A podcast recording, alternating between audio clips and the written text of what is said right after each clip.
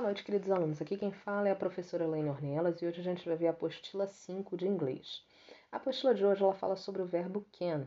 Né? O verbo can ele é utilizado em inglês para expressar habilidades que nós temos, coisas que nós sabemos fazer, ou can't, que é a forma negativa, quando a gente quer falar sobre habilidades que nós não temos ou coisas que nós não sabemos fazer. Então, assim, não é, não é nada muito difícil, não. A, a forma negativa ela tem duas maneiras de ser escrita. A gente pode escrever can't, que é com o C-A-N apóstrofo, que é tipo uma vírgula no alto, e o T, de tatu. Ou a gente pode escrever o cannot, como está escrito aí na apostila de vocês, tudo juntinho, né? É o can mais o not, mas é escrito junto, sem nenhum espaço no meio. Então, existem essas duas possibilidades. Aí, na primeira página, você tem uma, uma, uma figura né, ilustrativa que é de um rapaz esquiando, e aí tá escrito assim, I can ski. E você tem uma outra figura de um rapaz é, um, a, caído, né, como se não tivesse conseguido esquiar.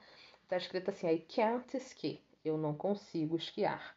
Então, I can, eu consigo, eu sei, eu posso. I can't, eu não consigo, eu não sei, eu não posso. Essas são habilidades can, forma afirmativa, coisa que nós sabemos, conseguimos fazer, e o can't negativo. Na número 1 um da atividade dessa apostila, você tem aí vários animais e tem frases sobre as habilidades naturais que esses animais têm de fazer algumas coisas e outras que eles não têm, com habilidades que eles não sabem, né, não têm, não possuem, coisas que eles não sabem fazer.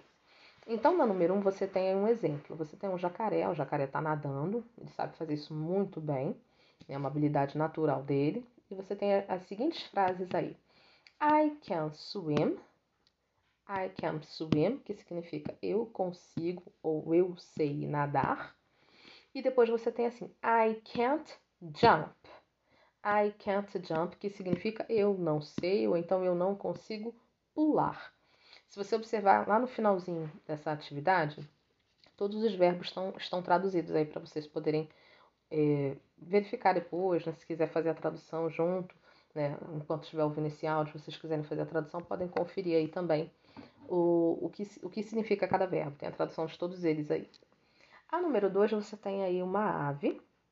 E a ave ela está dizendo o seguinte: I, um espaço, fly. Fly, se você for olhar lá embaixo, significa voar. A ave naturalmente sabe muito bem voar. Não todas as aves, né? Mas essa aí da figura sabe. E está escrito assim. Você tem que escrever assim: I can fly. É uma habilidade natural que a ave tem. Essa parece ser uma arara, né? de voar. I can fly. Eu sei, ou então eu consigo voar. A segunda frase que a mesma ave está falando é I can't run. I can't run significa eu não consigo correr. A ave voa realmente muito bem, mas correr é muito difícil uma ave correr com habilidade. A número 3, você tem um sapo e o sapo ele está aí fazendo o que ele sabe fazer muito bem naturalmente, que é pular. E a frase é a seguinte: I tem um espaço jump. I can jump é o que deve ser escrito aí. Eu consigo, eu sei pular. A segunda frase é I espaço fly. É uma coisa, fly é voar, né? Ele sabe pular muito bem, realmente, mas não sabe voar, ele não consegue voar. Então é I can't fly. Eu não consigo, I can't fly. A número 4, você tem aí o, o rato, o rato ele está correndo, que é uma coisa que ele faz também muito bem. Né? Rato é difícil de pegar, inclusive, quando você precisa pegar um rato que aparece em casa, é muito difícil de pegar porque ele corre rapidinho, se esconde atrás das coisas. Então a frase do rato é I can run. I can run. Eu sei, eu consigo correr. A segunda frase dele é I can't swim. I can't swim. Eu não consigo nadar. A do elefante tá assim: I, I, espaço, walk. Walk é o verbo andar. Então a frase tem que ficar I can walk. E do lado I can't jump. Ou seja, eu sei andar, eu não sei pular. Devido ao peso do, elefante, né? O peso e o tamanho, ele não consegue pular. E a última, você tem aí é um macaco, né? Pendurado num galho. E ele tá falando assim: I can climb. I can climb, eu consigo escalar. E a segunda frase que ele diz, que já está aí, não precisa completar nada, está assim: I can't fly. I can't fly é eu não consigo voar. A número 2, o que, que você vai ter que fazer? Você vai olhar aí as frases que você acabou de fazer com os animais, que você completou aí, vai identificar nessas frases duas coisas que você consegue fazer, duas habilidades que você tem também, e vai escrever nas duas primeiras frases, nas primeiras linhas.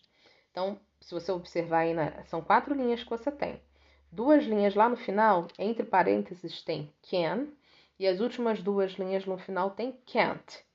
Por que, que estão assim? As duas primeiras frases têm que ser afirmativas, coisas que você sabe fazer. Então, olha lá, a número um, por exemplo, igual ao elefante, todos nós seres humanos sabemos andar. Né? Depois que a gente passa da primeira infância, né, da, de quando somos pequenininhos, a gente consegue aprender a andar. Então, todos nós sabemos andar, igual ao elefante, a mesma frase.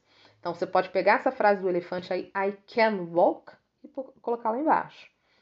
Você vai escolher uma outra frase aí dos animais de coisas que você também sabe fazer. Pega a frase igualzinha ela está no número 1 e coloca ali na segunda linha, tá? Na primeira e na segunda linha, coisas que você sabe, habilidades que você tem. Na terceira e na quarta linha, coisas que você não sabe fazer.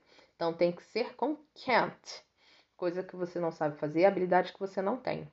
Lembrando que as quatro frases têm que estar em inglês, ok? Não é para colocar em português. Coloca em inglês igualzinho as frases aí dos bichos. Qualquer dúvida que vocês tiverem, vocês podem entrar em contato comigo. Eu acabei não colocando a atividade né, na data correta, que seria na quinta, estou colocando agora, mas vocês podem entrar em contato comigo para tirar dúvida. Não fiquem com a dúvida, ok? Grande beijo para vocês!